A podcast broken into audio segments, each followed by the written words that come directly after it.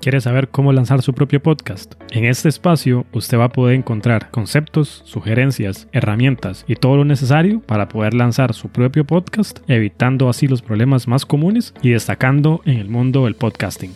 Mi nombre es Andrés Brenes y comenzamos. ¿Qué es el almacenamiento o el hosting?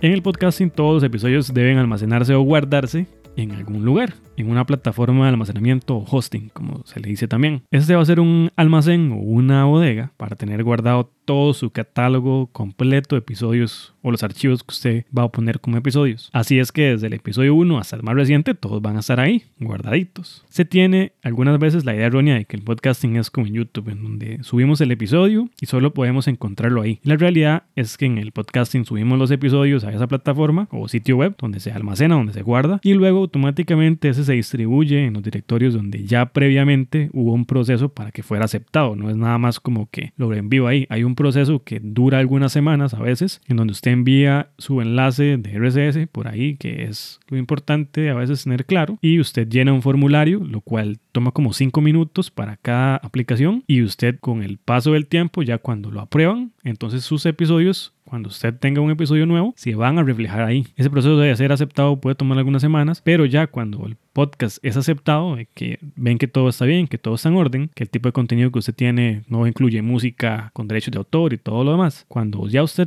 publica su episodio, tal vez puede tomar unas 24 horas en que esas aplicaciones que son los directorios, las aplicaciones de podcast como Spotify, Apple Podcast, Google Podcast y todos los demás, que ellos se den finalmente cuenta o lo notifiquen de que ya tienen un episodio nuevo. En otras palabras, subimos el audio, eso se redistribuye por las aplicaciones o directorios y eso es lo que conocemos como sindicación, que es lo que veremos más adelante. Hay algunas plataformas de almacenamiento de audio que son en el podcast muy conocidas, algunas no tanto. Por acá voy a comentar algunas. iBox, y VOX es la plataforma más popular de contenido en español. También están otras que son Libsyn, Buzzsprout, Blueberry, Podbean, Transistor, Smart Podcast Player, Captivate, Castos, Resume, rss.com, Simplecast, Bcast, Spreaker, Podser.fm, Podient, Podcast Gigant, Backtracks, Audioboom, Megaphone, Huska, Fireside, Pipa, Anchor y SoundCloud. Algunas plataformas de estas en la lista son gratuitas u ofrecen una opción de un plan gratuito, pero realmente hay que manejarse con mucho cuidado con las plataformas gratuitas, pues para nadie es un secreto que lo que es el modelo de negocio en donde todo es gratis, uno, no es rentable por mucho tiempo lo que es ese negocio, entonces tienen que obtener ganancias de alguna manera, y dos, usted es el producto que le genera el dinero a ellos. Con su generación de contenido, ellos están obteniendo ganancias por el hecho de dar publicidad o algunas veces inclusive utilizar su contenido sin ni siquiera darle la acreditación correcta, usted haciendo todo el trabajo y ellos simplemente toman un extracto tal vez de algún episodio, lo utilizan a su beneficio y no tienen que pagarle a usted o darle alguna remuneración, ni siquiera el reconocimiento por su trabajo de que pertenece a su proyecto, importante que realmente sea reconocido. Eso es con las aplicaciones que tal vez puedan ser gratuitas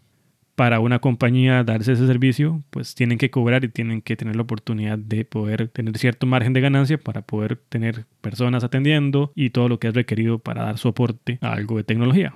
Otro detalle que hay que tener también en consideración es que las plataformas de almacenamiento donde usted paga, si llega un momento en donde usted por alguna razón cancela su pago o simplemente decide que no va a continuar ahí, pueden uno eliminar todo el catálogo completo de contenido si es que no ha estado, por ejemplo, pagando y decide simplemente quitar el pago en un momento donde ya tal vez no se renueva el contrato. Algunos inclusive pueden hacer cambios en la calidad o el tipo de archivo que usted está proveyendo, que se está publicando. Entonces tienen que tener en mente eso de el monto mensual para que también pues si decide pagar por un almacenamiento, que realmente también pues sea una compañía que le brinda un servicio por el que está pagando, que le da tal vez unas estadísticas más específicas, que sea un poco más confiable, que como decíamos no vaya a salir del mercado de la noche a la mañana y al final de cuentas todo podcast siempre necesita una plataforma de hosting para poder funcionar por esa tecnología. No existe una opción perfecta o ideal o la que idealmente es la indicada. Usted va a ir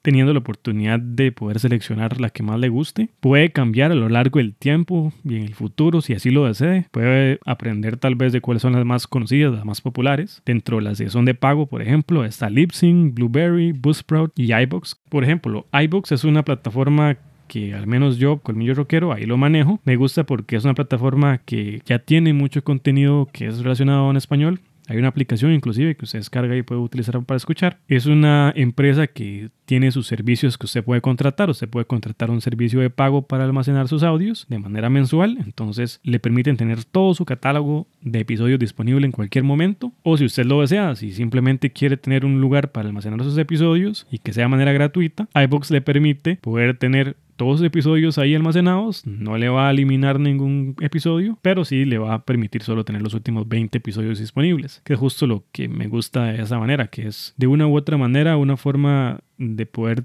mantener los podcasts más recientes, a veces que son los más importantes, sin estar tal vez pagando por una mensualidad, tal vez que su podcast no le está generando una ganancia o realmente pues el catálogo con el paso del tiempo también pues es más importante enfocarse en lo más reciente. Entonces a final de cuentas, como le decía, no hay una decisión correcta. Si usted decide simplemente ir y tomar una versión de pago, sepa que es una decisión importante. Cuando usted paga, cuando usted contrata unos servicios de almacenamiento, tiene muchos beneficios, pero también tiene que tener cuidado también con esto de mantener lo que son las facturas de su pago, de que qué pasaría si realmente quiere pasarse para otra plataforma, cuál es la forma en que ellos manejan lo que es el servicio al cliente, si realmente es algo bueno. No hay una compañía perfecta, siempre hay compañías que tal vez tienen una experiencia con el cliente de una mejor manera, algunos otros tal vez es algo un poco diferente, entonces al final lo importante es que usted busque lo que se apega a su presupuesto y luego, entonces ahí sí, si en algún momento tiene un margen o un presupuesto para invertir, que tenga eso pensado. Siempre la sugerencia es algo que sea de pago porque brinda una mejor calidad de servicio. Sin embargo, si no tienen presupuesto para invertir